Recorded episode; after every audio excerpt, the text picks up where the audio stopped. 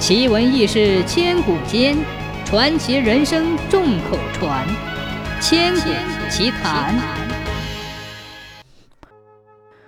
有一天，朱元璋和一个叫刘三吴的大臣穿着便衣到城外去溜达。他们来到一个村子，见有家小酒店，就一块走了进去。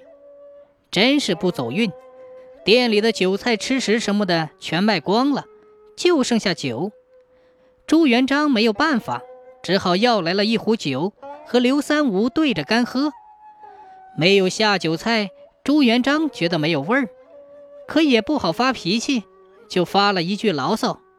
他说：“小村店三杯五盏，无有东西。”赶巧的是，店主人过去也念过几年书，在一边听见了，就又送来一壶酒，随口说道。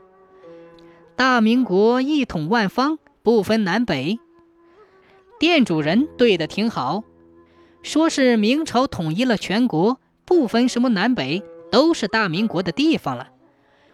这两句还都是欠字联，出句欠东西，对句欠南北。